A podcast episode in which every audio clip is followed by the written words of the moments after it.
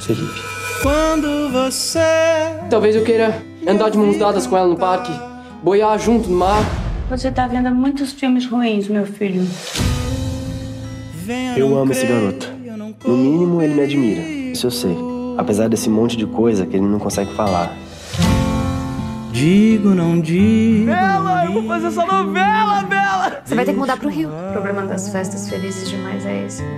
Elas acabam. Eu sigo apenas porque eu gosto.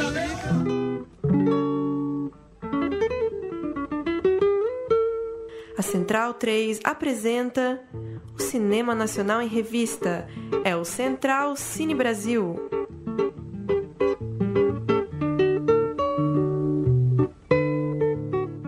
Salve, salve! Muito bem-vinda, muito bem-vindo a mais uma edição do Central Cine Brasil, nosso podcast semanal para tratar do cinema brasileiro contemporâneo, edição de número 193, nessa quinta-feira, 20 de agosto, para falar principalmente de música para morrer de amor. A gente está numa chamada com o diretor Rafael Gomes.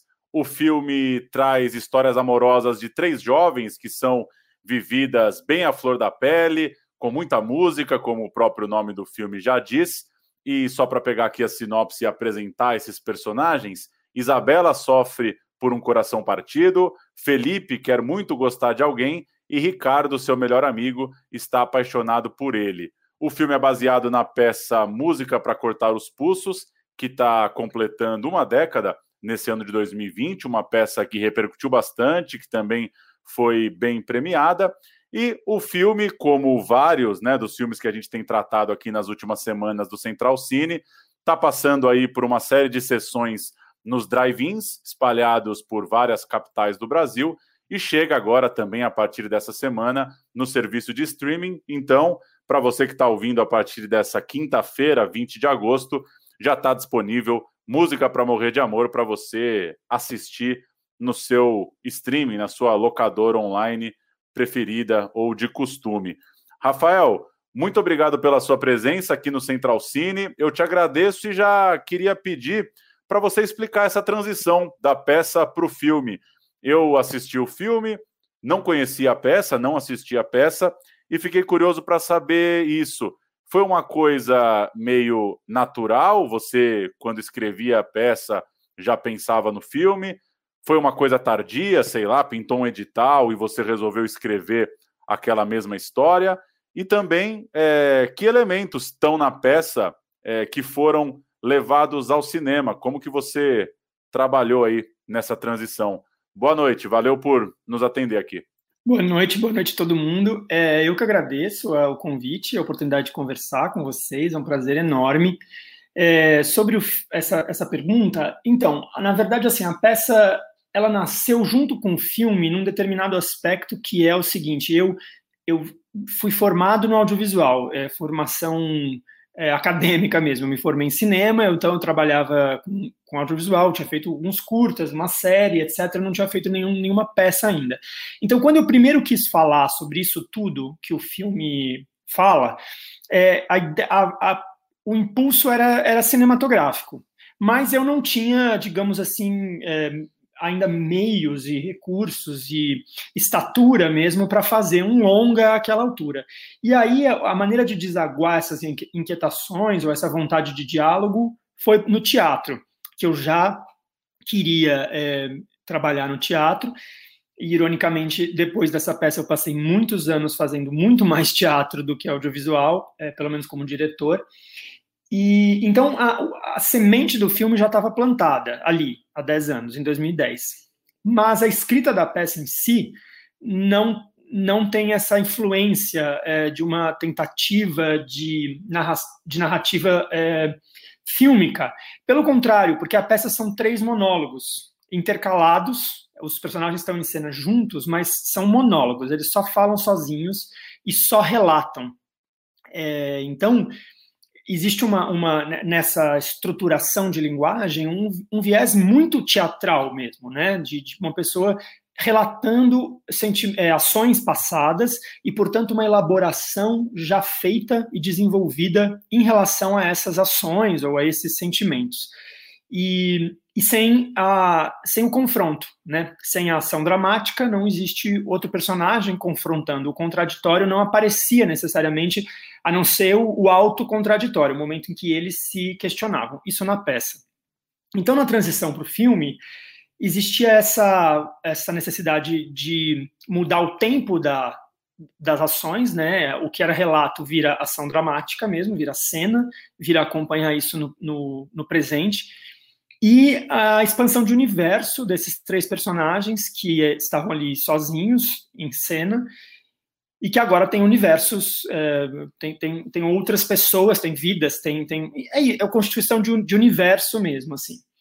É, onde eu acho que existe uma, uma, uma ponte, bom, fora as histórias em si, a trama central, os personagens e a trama são transpostos com alguma fidelidade ou, ou, ou grande fidelidade de um para o outro, mas onde eu acho que existe uma permanência em termos de linguagem é na lógica da fabulação. É, na medida em que a gente quer falar sobre educação sentimental através de referências externas e personagens que se autonarrativizam ou se ou cravam estacas de identidade e de maneiras de estar no mundo a partir de referências, notavelmente a música, mas não só. É, então, essa fabulação, esse, esse aspecto é, de viver através de uma certa poética, ele, ele, ele se faz presente também no filme, assim como, se, como fazia no, no espetáculo, assim. Então isso é assumido, assim, isso é um pouco é o que está ali mesmo, é, de uma lógica de como a, sensibilidade dessas, dessas, dessas figuras se forma e se articula na, na vida mesmo. Então eu acho que é meio isso, assim. Não sei se eu respondi. Era uma, é uma pergunta ampla, então fui falando aqui também, mas acho que é isso. Claro, claro, ótimo. Murilo Costa. É, Rafael, tudo bem? Murilo falando. Como a própria primeira pergunta deixou claro, é uma adaptação de um texto seu e que inicialmente você até tinha pensado para o cinema. Então, em tese, parece que seria uma adaptação fácil. Mas é um texto de 10 anos atrás. E na velocidade de hoje, isso é muito tempo. Então, eu fiquei pensando que as relações mudaram muito, né? Estão muito mais líquidas, a sexualidade hoje é discutida de uma forma muito mais aberta, um pouco menos tabu, apesar do conservadorismo atual, né? E dez anos atrás não existia Instagram, não existia Tinder, as redes sociais eram outra coisa, né? Era Orkut, eu acho. E o seu filme é antenado com todas essas questões, ele assimila muito bem essas novidades todas. As cenas com o celular, com o Instagram, elas são bem inteligentes, revelam os personagens, acrescentam para a história. Não é só aquela coisa para constar, que parece propaganda de celular até. Então, assim, além dessa questão de linguagem mesmo, de transpor para o cinema, que você já explicou um pouco na primeira pergunta, como foi voltar para esse texto tanto tempo depois, já mais velho, mais maduro, experiente e também menos jovem, né? Para fazer um filme sobre jovens e incorporar esses elementos, redes sociais, esse novo olhar para a sexualidade. Como foi trabalhar nessa transposição? É, foi é, essa, essa distância me deu ao mesmo tempo, muito afastamento e muita proximidade. Querendo dizer, quando eu olhava, olho para os personagens ali da, da peça, no que eles faziam e como eles agiam há 10 anos, eu, eu dizia, nossa, é, né? A juventude. É um pouco como eu me articulava, como eu me sentia quando, com 20 e poucos ou 20 e tantos anos e sentimentos que eu já não identificava como tão presentes mesmo na, na, na, minha psicologia, assim, ou no meu modo de estar no mundo. Ao mesmo tempo, identificava exatamente é, a memória disso, de dizer, mas puxa, era assim mesmo. Isso, isso me soa talvez deslocado no tempo, mas não me soa menos verdadeiro em termos do que eu, da minha memória de, de, de ter aquela aquela idade, enfim. Então, é, e aí, ao mesmo tempo, nesse, nessa questão da etária, eu acho que a transposição para o filme tem, por exemplo, duas pessoas que estão comigo desde então, dois, ator, dois dos atores, que, que, são a Mayara Constantino e o Vitor Mendes, que fazem dois dos três principais protagonistas. E outros, e o, e o terceiro protagonista, que é o Kai Horowitz, que é muito, é muito mais jovem do que eu. Ele tem a idade do personagem dele mesmo, 22, eu acho, quando a gente filmou. E não só o Caio, mas outros personagens é, do filme são também interpretados por pessoas bastante jovens, assim, que, e, Então isso formou, digamos, uma teia de geracional que ela é ampla. Ela ia dos 20 e pouquíssimos até atores que já estavam com 30, 30 e poucos, alguns fazendo a própria idade e outros fazendo até é, idades um pouco mais jovens dos personagens. Então eu sinto que isso também o, o esse afastamento que eu já tinha dos personagens foi sendo ancorado pelo, pela troca com criativa e, e, e formativa no sentido da, da, da, ação mesmo com os, com os atores acima de tudo mesmo de, de dizer nesse diálogo de entender alguma coisa aqui está muito anacrônica? Ou é assim que as pessoas ainda se sentem? Ou não todas né? Essa generalização não existe mas assim é, que, que parte que esse personagem se sentiria com 22 ou 23 e aí claro existe essa essa atualização tecnológica ou de como a tecnologia media as relações afetivas, né, e os encontros, que é inescapável. Em 2010 não tinha Instagram mesmo, tinha, tinha era, a gente usava Orkut, já tinha Facebook, mas isso não era tão predominante, né, na, na maneira em que as pessoas se que as pessoas estavam no mundo, simplesmente essa lógica do, do não posto, não existo, ou posto, logo existo, ela era menos é, ostensiva e, e também menos devastadora em uma, em uma certa medida, assim. E, e aí acho que foi muito natural, na verdade, que isso, que isso passasse para o roteiro, sabe? Porque não tinha mais como. Quer dizer, tudo aquilo que em 2010 era talvez e-mails, tinha muito isso na peça, engraçado. Se falava em mandei um e-mail, mandei uma. Você mandava uma mensagem maior, uma coisa, uma declaração, uma, um rasgo de vulnerabilidade ou de, de confissão por, um, por e-mail, é, como cartas, né? E, ou mensagens de texto mesmo, SMS, né? Acho, acho, acho até que a gente falava assim na época. Então, claro que isso muda a, a, a, maneira, muda a medida também, né? E se amplia em termos de, de mídias mesmo, a maneira como a gente essa troca hoje se dá ostensivamente por imagens, fotos, vídeos, músicas mesmo e tal. Então, mas, mas eu acho que essa adaptação foi muito natural, assim, não, eu não sinto que eu tive que fazer força em, em, transpor isso ou colocar esses elementos no filme, porque são tão dados que, assim, é, seria meio é, é, árduo, digamos, é, tentar fazer um filme sem eles, né, ou que a trama corresse sem eles, assim. É, então, acho que, que meio por aí, assim.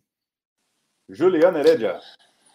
Olá, ouvintes da Central Cine. Obrigada, Rafael, por estar aqui e parabéns pelo filme. E, e eu começo é, com uma frase que me pegou muito, que o problema das festas felizes demais é esse, que elas acabam. E um dia tudo vai acabar. E, e o filme me trouxe muito essa ideia da busca pelo desejo, sabe? o desejo do sexo, do tesão, de ter uma paixão, é, o desejo até de como forma de, de encontrar felicidade, assim, né? E, obviamente, nessa busca, o filme ele vai tratando toda a complexidade das relações humanas ali, né? Entre amigos, entre casos amorosos, enfim. E aí, talvez a, minha pergunta não seja nem bem uma pergunta, é uma coisa mais ampla até, eu fiquei muito pensando sobre o mundo de agora, né? O Murilo até comentou, né? Poxa, né?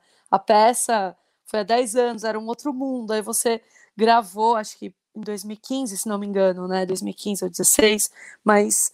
E, e agora o mundo tá outro, assim. E aí eu fico pensando na, quem tá solteiro, tipo, por exemplo, lá, eu tô solteira nessa quarentena, e que tá difícil pra caramba, porque a gente não tem mais o toque, o, o, o, o beijo, a gente tem a, a, a, busca do desejo, a gente tem a vontade, e a gente fica represando toda essa potência sexual e de desejo que a gente tem, e é uma bosta, né? Que quem tá solteiro nessa quarentena tá difícil demais. E até eu fiquei curiosa para saber como será que o personagem Ricardo se sairia nessa quarentena, né? Com toda a impulsividade dele e tal, enfim. E, e a busca de ter uma paixão. E é, eu queria que você comentasse sobre isso, sobre é, essa forma de, de, de, amar agora, nova, que está totalmente virtual, e, e, como que o filme pode dialogar isso, né? Com os solteiros que estão assistindo agora né, nessa pandemia. É, eu acho que para o Ricardo seria muito difícil mesmo. Mas, assim, é, É, é, curioso você falar isso, porque eu acho que tem mesmo esse aspecto da insaciabilidade, talvez, né? Esse desejo que ele tem muitas formas. Eu acho que no, a gente está falando do Ricardo, quem viu o filme, é, talvez possa entender isso até de uma maneira de um desejo realmente mais carnal ou sexual, como a gente é, primeiro pensa em desejo, talvez assim, quando está falando de relação. Mas eu acho que o, essa insaciabilidade, essa teia de desejo, né, de querer desejar e, e, o que se tem parece que dá vontade de sempre ter mais, enfim, isso é. Não vou, já comecei a, me, a digredir. Isso a gente já está entrando muito em outros aspectos da, da, praticamente da condição humana, mas o que eu ia é, te respondendo assim, eu acho que a sim, o filme é cheio dessas desses monte de coisa que a gente não está tendo festa, aglomeração, suor, toque, contato, pele, beijo, é, sexo, bar, etc. É, rua, que seja, né? Poder... Saudades, saudades, saudades. Muita saudade de tudo isso. E, na verdade, isso tudo estar no filme. Olha, olha que irônico. A gente ia lançar o filme no dia 11 de junho, que era justamente é justamente a semana do Dia dos Namorados e era seria a semana da parada LGBTQIA+, de São Paulo, uma das maiores aglomerações de pessoas da, da América Latina, sei lá, uma vez por ano. É, e isso era muito propício ao filme, tanto a lógica de uma data né, que celebra o amor ou um certo romantismo, e quanto a data que celebra o orgulho LGBTQIA+. E e justamente a gente ia fazer uso muito disso, assim, de dizer, vá, vá ao cinema com seu namorado, namorada, namorade, é, aí talvez até fazer ações na, na, na, parada, usar essa, essa questão toda da, da aglomeração. E de repente a gente está fazendo o exato oposto, lançando o filme no momento em que nada disso existe por enquanto. Mas eu quero crer que esse o retrato que o filme faz, que é de um passado recente, mas um passado da, na perspectiva de hoje, ele foi filmado em 2008, na verdade, é, não seja, não se torne anacrônico permanentemente. É, ele possa ser também uma projeção de futuro, né? De desejo, justamente de quando voltaremos a nos relacionar dessa maneira. Mas o que eu ia dizer também é que, a partir desse plano inicial de lançamento do filme, lançar o filme agora quer dizer, é, assumir um, um lançamento em drive-ins e por streaming, nesse momento, em vez de esperar pela reabertura das, das salas de cinema, sabe-se lá quando isso seria, é, nesse sentido, a temática do filme e o que ele tem foi, foi muito central na nossa decisão e da nossa distribuidora, Vitrine Filmes, de justamente dizer, gente, talvez esse filme seja agora é, um, um, assunto mais do que nunca, assim, no sentido de ser uma, bom, ser um pouco um gatilho, mas assim, ser um alento de quarentena mesmo, de dizer, vamos oferecer esse abraço, sei lá, para as pessoas que estão morrendo de saudade disso tudo. Então, que elas, que a gente tenha esse gostinho ainda que através da ficção. Rafael, queria falar um pouco das músicas. É uma coisa que sempre gera curiosidade, né, na gente, também no ouvinte aí que vai assistir o filme ou está assistindo por esses dias no, no sentido de que o fato da música ser muito protagonista no teu filme, eu fiquei pensando que tem algumas escolhas que você deve ter assim como pré-requisitos mesmo, e deve ter, você provavelmente passou por músicas também que você tinha uma ideia, acabou mudando, questão de direitos, de grana. E aí eu lembrei de duas histórias para ilustrar um pouco isso, até para trazer outros exemplos para quem está ouvindo. A Marina Persson fazendo Califórnia, né? Que ela queria porque queria colocar as músicas que tinham marcado a, a juventude dela e para isso mandou carta, é, teve que fazer intervenções é, até pouco convencionais para um diretor de, por exemplo, conseguir uma música do David Bowie, do Joy Division, músicas que não eram tão simples de conseguir. E outro exemplo que eu sempre lembro, que também a gente tratou no programa há muitos anos, que é o A Bruta Flor do Querer, né? O filme do Andradina Azevedo, do Dida Andrade, que eles fizeram um filme com músicas lá do Caetano, do Gil tal. Foram para o festival, ganharam o festival é, de forma surpreendente, assim, eles não estavam tendo noção se o filme ia ter essa repercussão toda, se não me engano, o Festival Tiradentes. E depois eles se deram conta que se eles tinham gastado, sei lá, 40 pau para fazer o filme, saiu 80 na hora de licenciar todas as músicas. Então, enfim, com base nesses dois exemplos aí, na obsessão e, né, por alguma música, e nessa coisa de de repente você tá usando e aí vem a produção e fala: Rafael, essa aqui ferrou, cara. Tá querendo 10, 15, 20, 30 mil só por essa música e você tem que lidar com aquela decisão de cortar alguma coisa ou trocar a canção que você ia usar. Nossa, que curioso você falando essa, esses exemplos. Eu lembrei de uma coisa que eu não me lembrava, que foi um encontro com a Marina Persson. A gente se conhece muito, assim, né? A, bom, o Caio Horowitz está no filme da Marina Persson, Califórnia, e, está numa música para morrer de amor. E da, uma, num encontro com a Marina, numa festa, inclusive, que eu acho que era dela, assim, da produtora dela, e ela tinha recém-lançado o Califórnia e a gente tinha o projeto do nosso filme já existia. Não sei se a gente tinha ganhado algum edital, algum dinheiro para fazer o filme. Então era uma coisa que assim marcava também um passo concreto em direção à realização.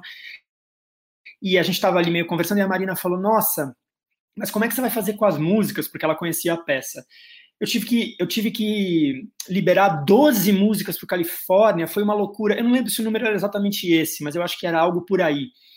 E, eu, e, e, ela, e parecia assim, 12 músicas, né? Meu Deus, que trabalho. A gente fez 35. A gente liberou 35 direitos. Tem 35 inserções musicais no filme. E eu lembrei disso agora, assim, dessa, dessa cena que, que, eu, que aconteceu. E de fato. Haja é... e-mail, né? Para liberar 35 músicas, haja cópia de e-mail para lá e para cá, né? Haja cópia de e-mail e haja é, tentativa. Outro dia eu fui também nesse mesmo sentido. Eu estava fazendo uma limpa nas pastas do computador, do Dropbox e tal, e eu achei uma pasta músicas testes. E aí abri e tinha assim cenas, trechos de cena com 15 é, músicas diferentes editadas que a gente deve ter exportado para se falar entre si, eu mandar para a produtora, para os coprodutores, dizer o que, que vocês acham, vamos para o diretor musical, que é o Marcos Preto, enfim, tudo isso que ilustra também essa dificuldade. Mas olha, tinha duas músicas que eram muito especiais. Tanto é que elas são filmadas, é, a gente filmou com elas já, digamos, presentes, quer dizer, não tinha como trocar e que eu falei desde o início, eu falei, gente, assim, é, aconteça o que acontecer, essas duas músicas eu quero. E eu acho que são é, uma delas é, é, muito nesse sentido do filme da Marina mesmo, de dizer, nossa, uma música que me remete a minha a um passado nostálgico, que no meu caso não é nem adolescência, é muito antes, que é uma, uma música do Dominó, chamada Com Todos Menos Comigo, é, o Dominó é um grupo de 89, veja, eu, a primeira formação, eu tinha sete anos nessa, nessa época, então não é uma música da minha adolescência, mas é uma música que da minha infância com a qual eu cresci, e aquilo tem, enfim, um, um significado ali. E uma cena é, de karaokê na qual os personagens cantam Não Aprendi a Dizer Adeus, de Leandro Leonardo. Então, essas duas músicas, até pelo que elas é, representam em termos do, do, do, espectro sonoro pelo qual a gente queria transitar, que era do muito popular ao, ao talvez o mais indie, é, elas eram muito importantes para a narrativa, como eu imaginava. E, a, e as outras, bom, as músicas, claro, que os músicos que fazem participação especial no filme tocam, executam em cena, essas músicas já estavam pré-decididas e pré-acordadas, e elas eram importantes, mas elas poderiam também mudar, elas estavam um pouco ao, ao gosto do vento do que essas participações iriam trazer.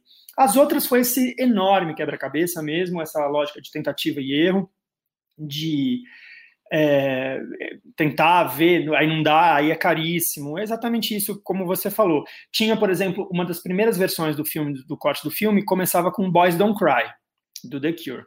E, e aquilo parecia muito também central, assim. Nossa, essa música, até pelo que ela diz, pelo que ela é, ela define uma, uma sensibilidade, uma, uma sentimentalidade, uma certa mensagem, uma carta de intenção do que esse filme vai ser. No fim foi impossível, porque é, bom, além de tudo é em dólar, e, e a música que está no filme nesse, no lugar dessa é Maior Abandonado, do Barão Vermelho, Cazuza cantando. E aí eu vejo o filme hoje e digo, gente, mas como é que eu ia começar um filme brasileiro sobre música, né? A gente tendo a música que a gente tem, com uma, com uma uh, trilha de uma banda inglesa, quer dizer, faz tão mais sentido ser o, o, o Cazuza. Então, que bom que bom que, na verdade, não deu para ser o que era, e, e, as segundas ou terceiras opções acabam se mostrando melhores até do que as, as, o que seriam as primeiras, sabe?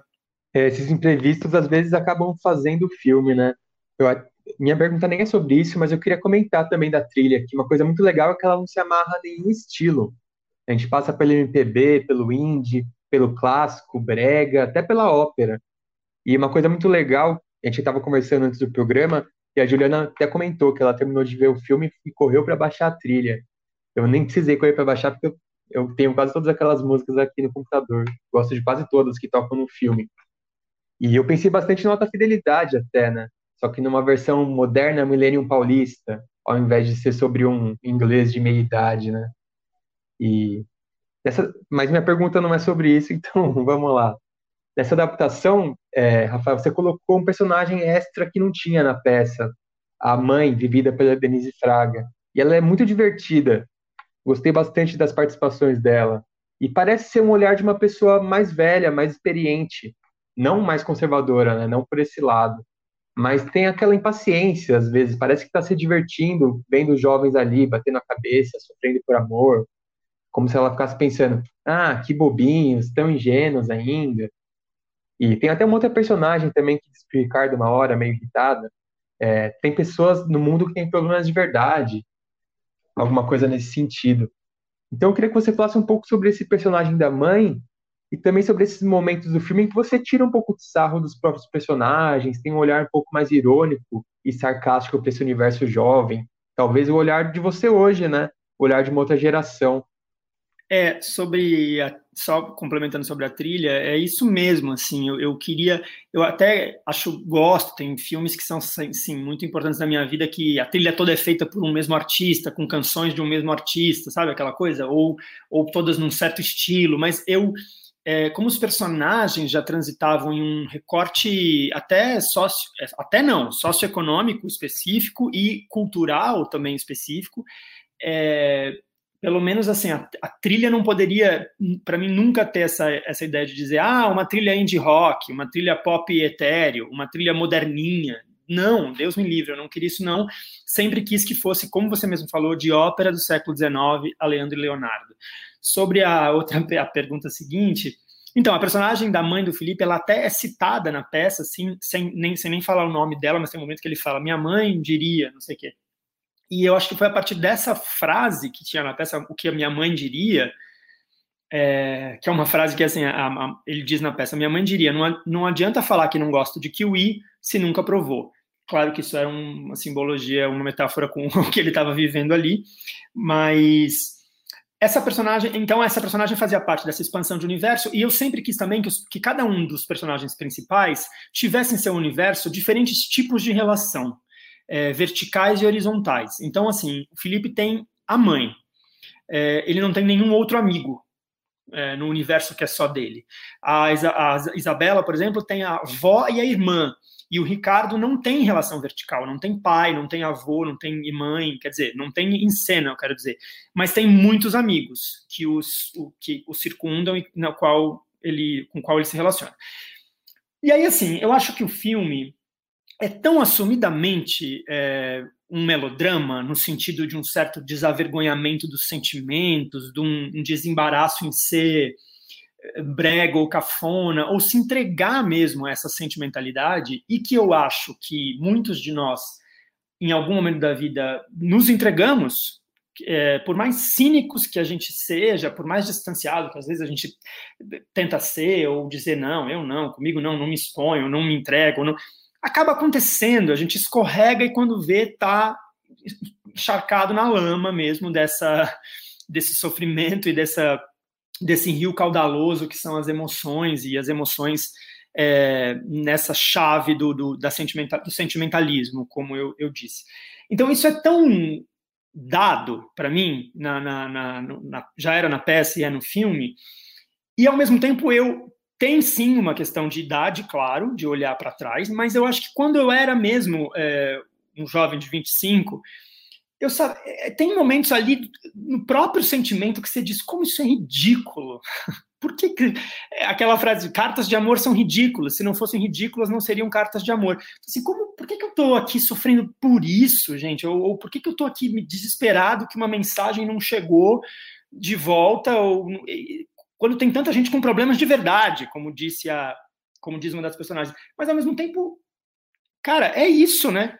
A sensação que te invade naquele momento, para quem tem essa propensão ou essa sensibilidade, é a de que aquilo ali é o maior problema do, do seu próprio universo e que você não consegue existir ou fazer mais nada enquanto aquilo não se resolver, ou enquanto essa mensagem não chegar, ou enquanto a pessoa que você deseja não, não te corresponde de alguma maneira, enfim, e tantos outros exemplos. Mas é isso, então eu, que, é, é, era, eu queria muito que, esses, que houvesse esses personagens que, como eu falei lá na primeira pergunta, que fossem o contraditório, que, que confrontassem mesmo. Tanto alguém para dizer, cara, você é um escroto egoísta, que não olha para mais ninguém e fica aí no, na dorzinha do seu umbigo que você inventa, no fim das contas. Tanto isso quanto alguém dizer meio numa chave, num chaves até mais humorísticas, como, sei lá, a própria personagem da Denise Fraga fala para o filho, filho, você está vendo muito filme ruim. Quer dizer, tudo isso que você está sentindo e pensando, querendo, no fim, é um pouco uma reprodução besta de clichês do amor, né? Sim, são Sim, são. E, e, e, por, e, e, são. Quantas vezes eu já me peguei na vida é, idealizando clichês, reproduções bobas de clichês do amor. Então, o filme também é sobre isso, ou, ou é bastante sobre isso, ou centralmente é sobre isso. E eu acho que essa, essa, essa presença do contraponto, na minha percepção, está lá para dizer, viu, eu, a gente sabe, a gente sabe que, que, que a gente está, né, que, que, é sobre essa lama aqui. É, mas fazer o quê? É, é, a lama em que estamos, do ponto de vista dos personagens, né? Então, um pouco isso, assim, entra como uma ironia de uma certa autoconsciência, que não muda os acontecimentos, mas pelo menos traz a autoconsciência. É, bom, vocês já, meus amigos já contemplaram as perguntas, eu só quero fazer um, um comentário que Olha, Rafael, eu assisti o seu filme um pouco na sofrência. e é por isso que eu fui lá, nossa, preciso ouvir essas músicas. E sim, quando a gente tá apaixonado, a gente é brega pra caramba, é clichê mesmo. É isso, cara. É, não, não... Quando a gente tá apaixonado, é como, é, é como diz no, a personagem da, da Isabela no filme, né? Nossa, quando a festa tá muito boa, o problema é que ela vai acabar. E às vezes a paixão acaba, e às vezes se transforma em uma outra coisa, ou não, enfim. Mas é isso. É, então, é isso. Não tenho nada a acrescentar ao que você disse. E, e, as festas acabam, as felizes e as tristes, mas as felizes demais dão e renovam aquela sensação de que elas, a gente quer que elas durem para sempre, mas não, elas acabam, né? E, e, e por isso vamos deixar de, de querê-las ou vivê-las? Eu acho que não. Então, é meio é o que é.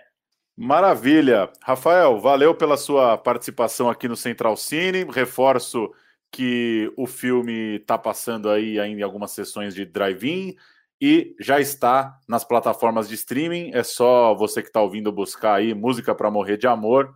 A gente segue tentando cobrir os lançamentos, mesmo com saudades do cinema, mas também sem exageros, né? Sem pressa nenhuma para voltar para o cinema. A gente vai tocando como dá via streaming.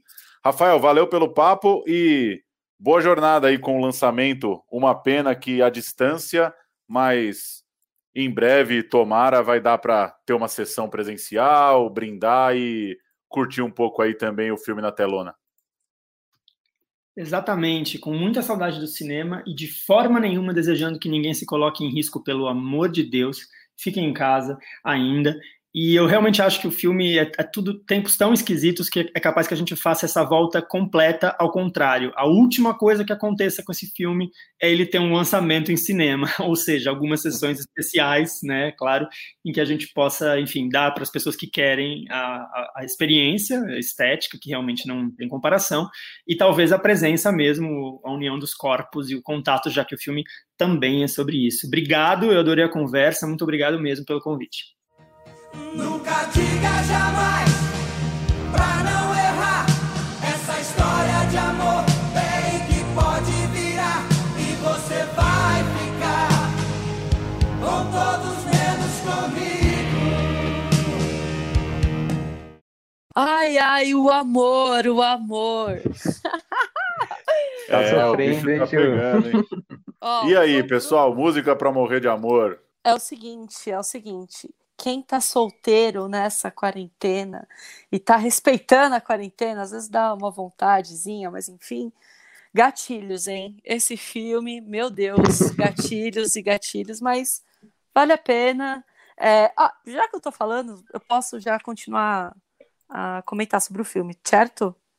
Ah, eu tenho, tenho muitos pontos interessantes no filme e e até como eu tinha comentado, comentei, né, que vocês comentaram com o Rafael sobre a trilha também, é muito boa e ela é bem importante, né? É, é um filme, sei lá, eu vejo como um filme bem intencionado, assim, né? Tem o seu charme, enfim. Mas às vezes tem algumas coisas ali que, que, que talvez tenha aquela desconexão com a realidade, assim, mas é como até o, o diretor falou, né?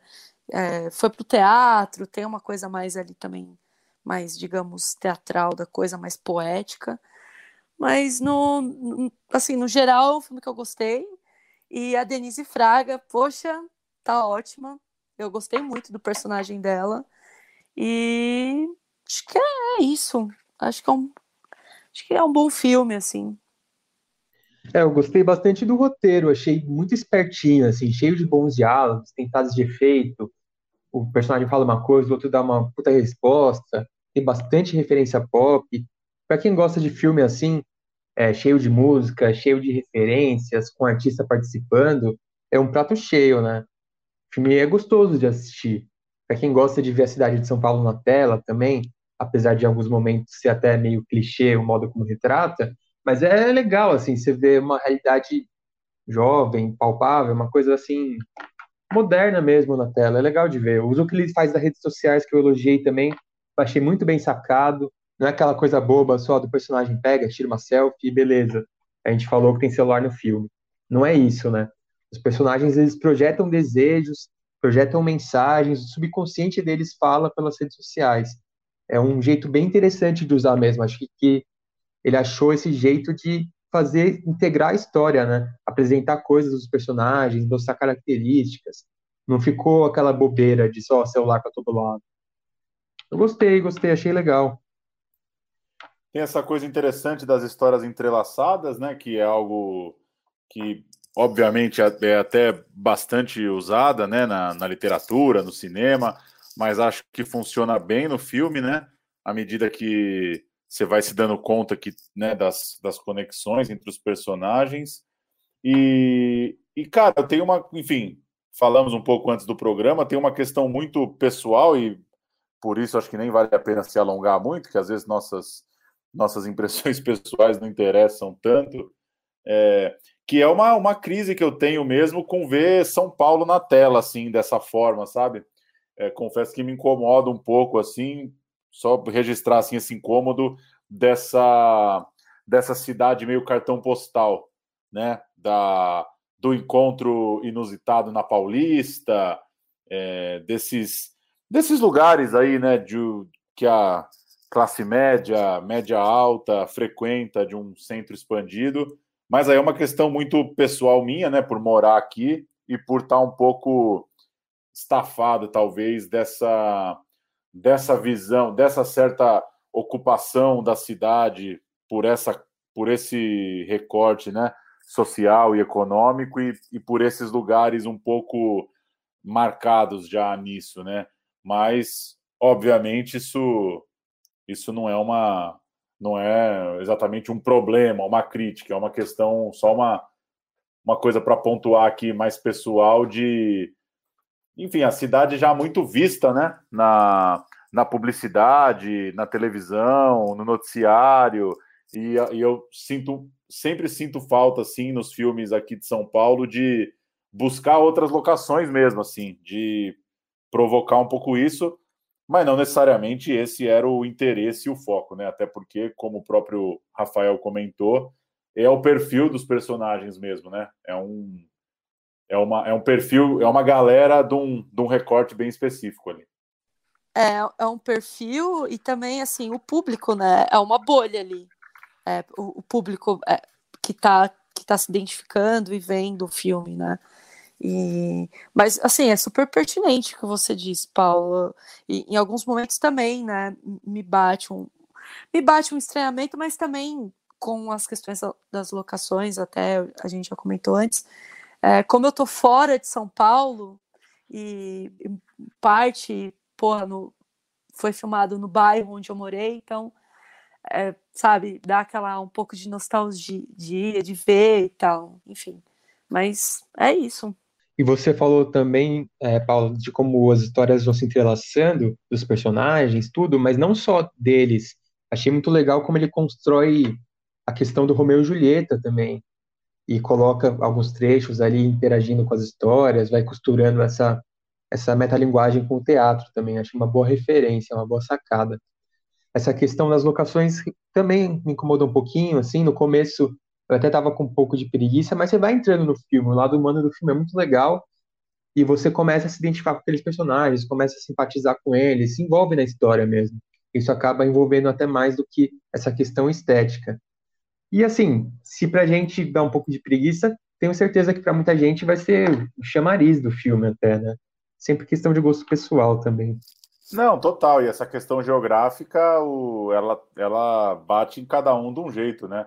Acho que é natural que a gente seja um pouco mais criterioso ou chato com a, com a cidade que a gente vive mesmo, né? Por conhecer mais de perto esses lugares todos. E talvez por ter visto muita coisa também, né? Ver mais cinema nacional. Às vezes a pessoa que não é tão ligada vai ver esse filme porque é um pouco mais pop, um pouco mais jovem, e não vê tanto filme brasileiro, fica, pô, que legal, tô mostrando São Paulo de um jeito interessante. Então tem isso também, né? Claro, claro. Dá um giro aqui pelas últimas do cinema. Festival de Gramado, que vai rolar entre 18 e 26 de setembro pelo streaming, pela TV, anunciou a programação. Os longas brasileiros são Aos Pedaços, Rio de Janeiro, uma ficção do grande Rui Guerra, King Kong em Assunção, uma ficção pernambucana do ótimo Camilo Cavalcante, Me Chama Que Eu Vou, um documentário aqui de São Paulo da Joana Mariani, O Samba é Primo do Jazz, Doc Carioca da Angela Zoé. Por que você não chora? Um filme, uma ficção lá do Distrito Federal da Cibele Amaral. Todos os Mortos, uma ficção aqui de São Paulo, direção do Caetano Gotardo e do Marco Dutra. E Um Animal Amarelo, filme carioca do Felipe Bragança. O Festival de Gramado estava soltando também nos últimos dias as homenagens dessa edição. Laís Bodansky vai levar o troféu Eduardo Abelim. Marco Nanini, o troféu Oscarito. Denise Fraga, que citamos há pouco, leva o troféu Cidade de Gramado. E o ator uruguaio César Troncoso leva o Kikito de Cristal. Sempre essas premiações como um marco mesmo, né? Como um ritual aí já tradicional do Festival de Gramado. E como a gente falou na semana passada, vai dar também para a gente lembrar muito, porque o festival é só daqui um mês, uma chance, né? Do Brasilzão assistir o Festival de Gramado à distância, sem tapete vermelho, sem aquela coisa toda, né? Toda a toda a graça, né, que Gramado tenta imprimir ali para o seu festival, sem tudo isso, mais uma forma da gente ver esses filmes em primeira mão. E uma curadoria bem legal aí, né? Feita pela atriz argentina Soledad Villamil, que é do Segredo dos Seus Olhos, crítico Marco Santuário e pelo Pedro Bial, esse grupo que fez a curadoria. Eu destaco principalmente Todos os Mortos, estou muito curioso para ver. Foi representante do Brasil em Berlim esse ano, o único na mostra competitiva, concorreu ao Urso de Ouro. O Caetano Gotardo e o Marco Dutra são caras bem interessantes para ficar de olho. E o King Kong em Assunção, né? Camilo Cavalcante do A História, de, História da Eternidade, que é um grande filme. E tem a atriz paraguaia Ana Ivanova, que é do Las Heredeiras, As Herdeiras aqui no Brasil, uma coprodução Brasil-Paraguai, que arrebentou em Gramado faz acho que dois anos. Esse filme, também, para quem não viu ainda, vale muito a pena. Um filmaço. E um filme paraguaio, né? Não é sempre que a gente vê. Interessante sempre procurar coisas diferentes. É e... muito bom mesmo. Bom, é, eu não poderia deixar de comentar que, infelizmente, né, mais um festival aí grande que o número de mulheres diretoras, né, o número é menor do que o, do, de homens diretores, enfim, só para você a gente ter uma ideia no, dos curtas que foram selecionados, só duas mulheres estão assinando a direção sozinhas, né? E, e mais quatro curtas que elas estão dividindo a direção com com homens e a mesma coisa também acontece com os longas assim então é uma coisa que a gente sempre tem que prestar atenção também e enfim e tem que mudar isso mais um festival no streaming, o Festival de Curtas de São Paulo está começando nessa quinta-feira, 20 de agosto. Toda a programação, filmes, lives, tudo vai ser online, obviamente. Você acompanha lá pelo quinoforum.org e pedaços da programação também vão estar espalhados por plataformas parceiras do evento. SP Cineplay, Tamanduá TV, Sesc Digital, no YouTube do MIS, né, do Museu da Imagem e do Som.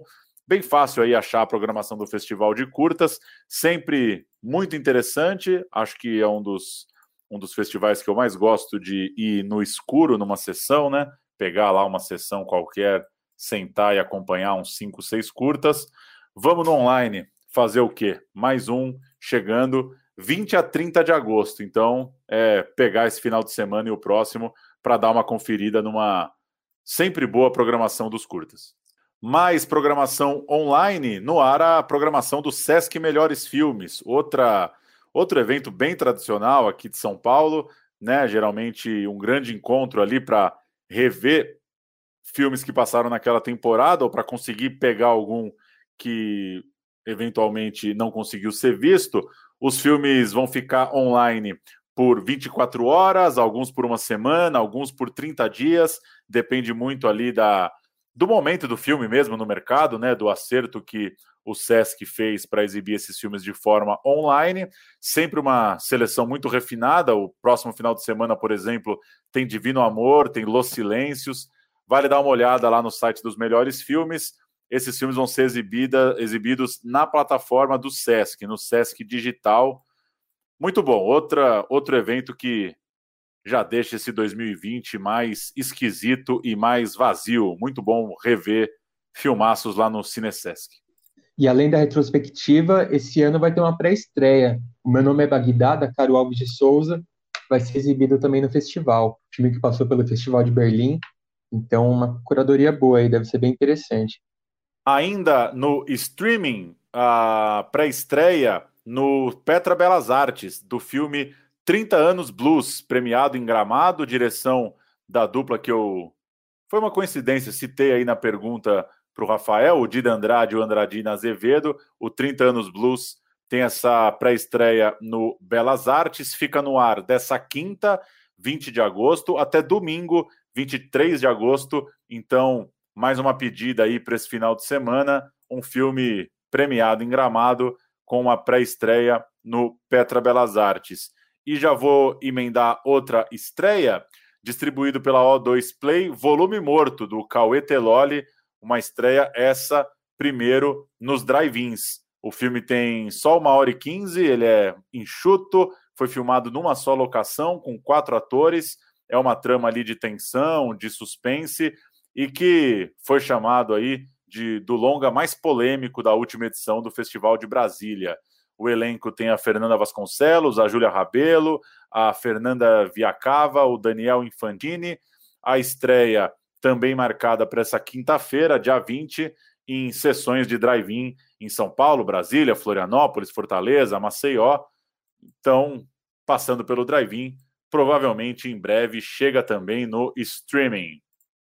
É, para alguns filmes é uma boa oportunidade, na verdade, né? Aproveitar que não tem tanta coisa nova saindo e usar esse espaço para se promover mesmo, falar, ó, vem, venham aqui me ver, pelo menos uma coisa nova. Porque a gente sabe que às vezes os filmes passam pelo festival e depois não conseguem emplacar uma estreia, demoram para chegar no público, às vezes ficam anos parados, né? Então, pô, vale a pena às vezes descarregar uns filmes aí no drive-in, no streaming e manter a gente vendo coisa nova. E a grande vergonha da semana, estúdios exibidores brasileiros lançaram uma amostra chamada De Volta para o Futuro, bem de forma bem é, com uma megalomania absurda, anunciando isso como a maior mostra de cinema do Brasil para exibir blockbusters e clássicos numa série de salas pelo país. A curadoria é do Érico Borgo, do site Omelete, que acabou travando aí um longo debate nas redes sociais para justificar esse lançamento eufórico, né? É, enquanto a gente está tendo que debater os cuidados da saúde, enfim, aí opinião minha já me parece no mínimo inapropriado querer fazer um, um grande barulho para levar as pessoas para o cinema daqui a algumas semanas para assistir filme antigo, né? Ainda por cima. A programação está prevista para começar dia 3 de setembro, enquanto isso, aqui em São Paulo, o Sindicato dos Cinemas está cobrando a prefeitura para uma reabertura.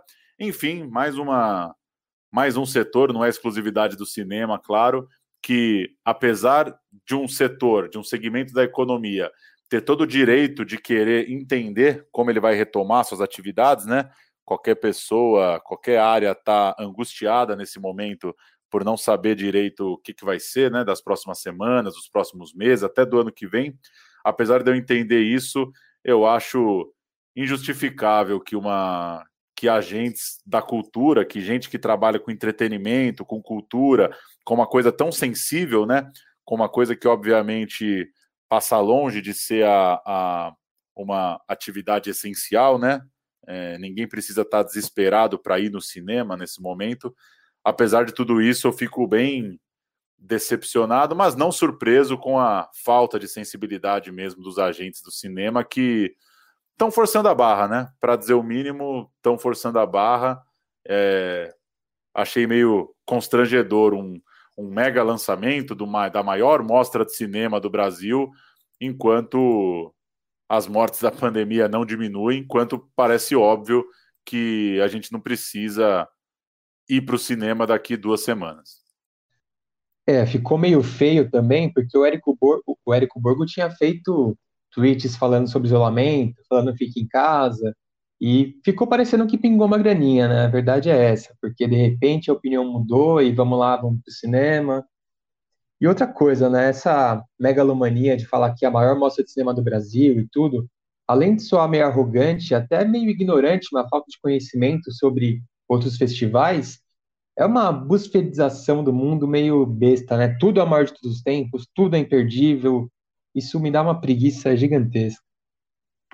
Nossa, Murilo, você falou tudo. pois é, né? Às vezes, sei lá, ele é o garoto propaganda do grande e maior festival de cinema do Brasil e que a gente, sei lá, vamos assistir o Tubarão, né? Que é aquela história, não é? Que fecharam uma é, praia, é, mas aí abrir, mesmo com risco de, de, das pessoas morrerem.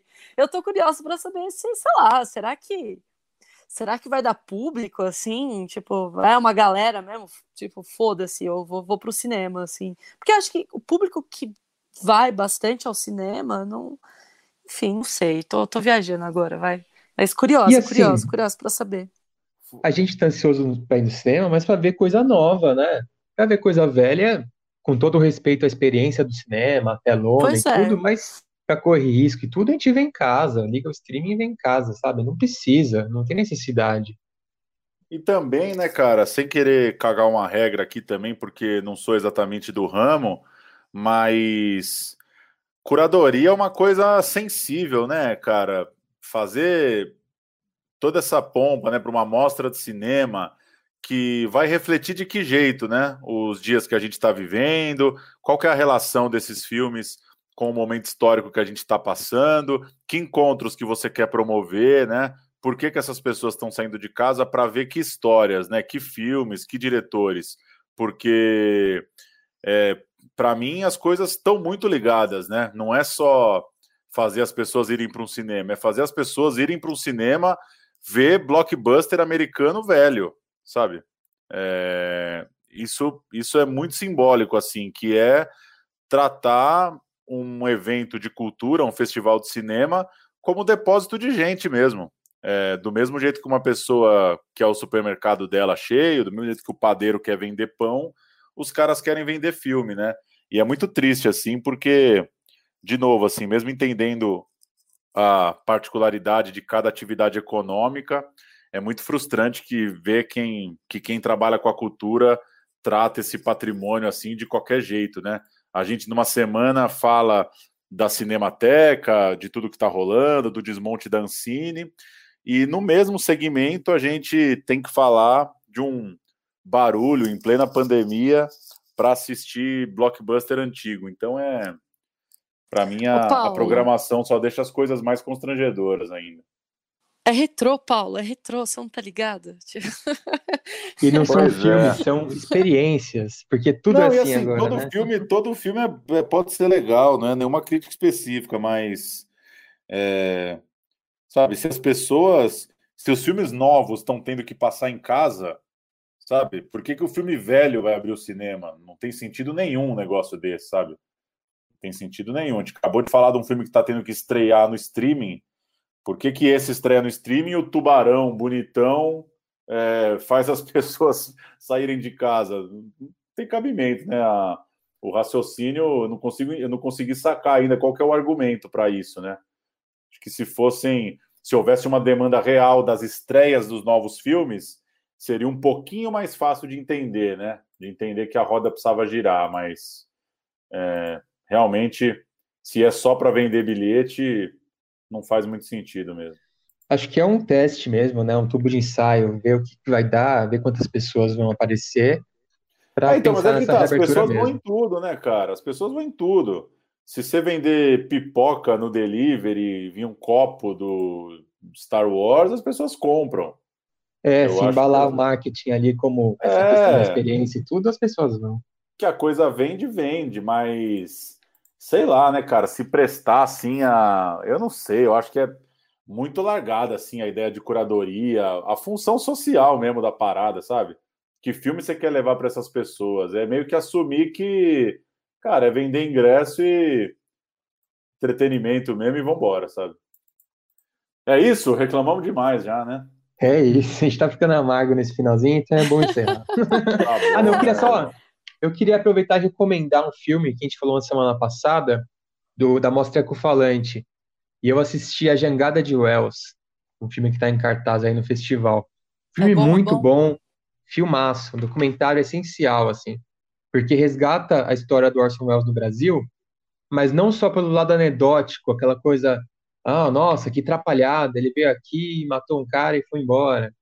Mas mostra quem era, quem eram aqueles jangadeiros, o que eles queriam, onde eles moravam, a comunidade deles, dá uma importância para o Jacaré, que é esse líder dos jangadeiros que morreu, faz todo um resgate mesmo e traz até para os tempos atuais, como essas pessoas estão hoje. Achei muito bom, vale muito a pena, edição muito interessante, não é um documentário, de forma alguma, um documentário convencional, então vale muito a pena, está na Mostra Falante ainda, e vai ter sessões nos dias 2, 3 e 4 de setembro. Boa demais, né? A, a mostra ecofalante, né, cara? Eu tô assistindo bastante coisa, mas enquanto você falava, eu tentava lembrar aqui. Eu acho que eu não vi nenhum filme brasileiro, e como eu sou fiel ao, ao escopo do programa, eu não vou comentá-los, mas entrem lá que tem muita coisa boa, cara. Tem Tá muita coisa boa. brasileiros, hein? tem que ver. Ah, assistimos, né, os Soldados da Borracha. Sim, Vou é assistir, é, é, tô para assistir aí o, o Jangada de Wells, mas é que é muita coisa boa mesmo. Assisti acho que três ou quatro filmes nos últimos dias da Ecofalante e pô, a gente que curte, né, documentário de forma geral, como é bom assim, né, uma curadoria refinada para você nem ler a sinopse mesmo, né? Entrar no documentário e saber que ele vai ele vai de alguma forma causar alguma reflexão, né, te trazer algum conhecimento novo aí. E documentários, documentários mesmo, assim, né, em letras maiúsculas, não é aquela coisa meio chapa, chapa branca Netflix. Normalmente Pois são é. filmes que têm uma linguagem mais rebuscada, têm um interesse histórico. É, são filmaços, né? A curadoria, a gente sempre bate nessa tecla, que a curadoria da Mostra Falante é muito boa. É isso. Valeu, pessoal. Até semana que vem. Seguimos tocando Central Cine, indicando filmes do streaming para você, como a gente, afundar a bunda no sofá e socar filme na cabeça. Beijo, É gente! Valeu. Fiquem bem! Eu quero partilhar, eu quero partilhar a vida boa com você. Certas pessoas jamais teriam se apaixonado se não tivessem ouvido falar do amor. Todo mundo já conheceu o novo estagiário. Eu não tenho culpa. Sou fraco demais pra pessoas apaixonantes. Se for preciso, eu pego um barco e eu remo por seis meses. Julieta, querias poder retirar tua promessa de amor?